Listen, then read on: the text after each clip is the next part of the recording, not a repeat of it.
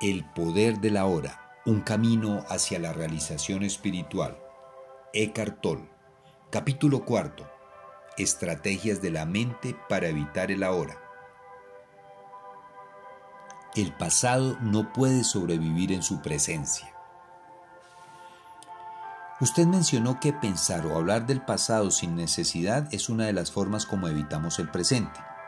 Pero aparte del pasado que recordamos y con el que quizá nos identificamos, ¿no hay otro nivel de pasado dentro de nosotros que está mucho más profundamente establecido? Hablo del pasado inconsciente que condiciona nuestra vida, especialmente por medio de las experiencias de la infancia, quizá incluso de experiencias de vidas pasadas. Y además está nuestro condicionamiento cultural, que tiene que ver con dónde vivimos geográficamente y el periodo de tiempo histórico en el cual vivimos. Todas esas cosas determinan cómo vemos el mundo, cómo reaccionamos, qué pensamos, qué clase de relaciones tenemos, cómo llevamos nuestra vida.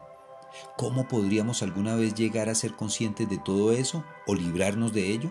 ¿Cuánto tiempo llevaría eso? E incluso si lo hiciéramos, ¿qué quedaría? ¿Qué queda cuando la ilusión se acaba?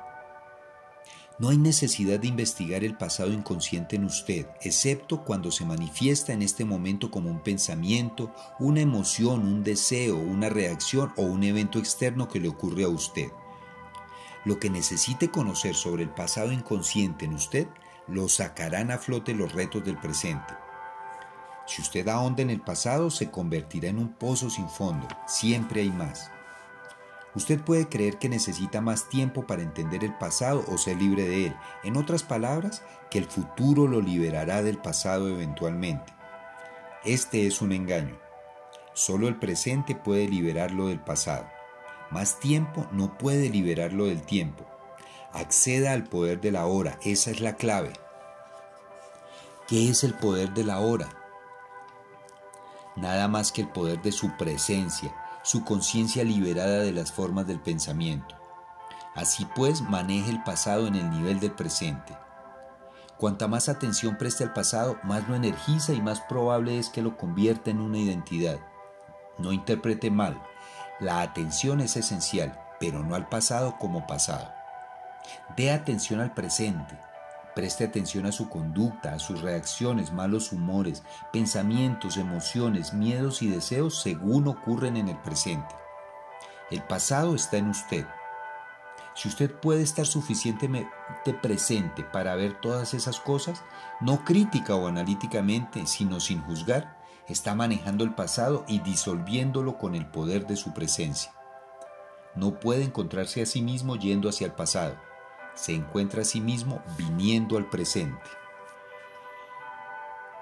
No es útil entender el pasado y así entender por qué hacemos ciertas cosas, reaccionamos de cierta forma o por qué creamos inconscientemente nuestro tipo particular de drama, nuestros patrones de relaciones y así sucesivamente.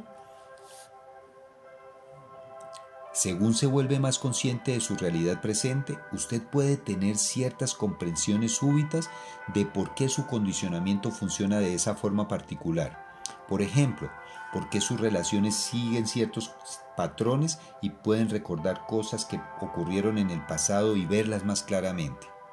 Eso está bien y puede servir de ayuda, pero no es esencial. Lo que es esencial es su presencia consciente. Eso disuelve el pasado es el agente transformador. Así pues, no busque entender el pasado, por el contrario, sea tan presente como pueda.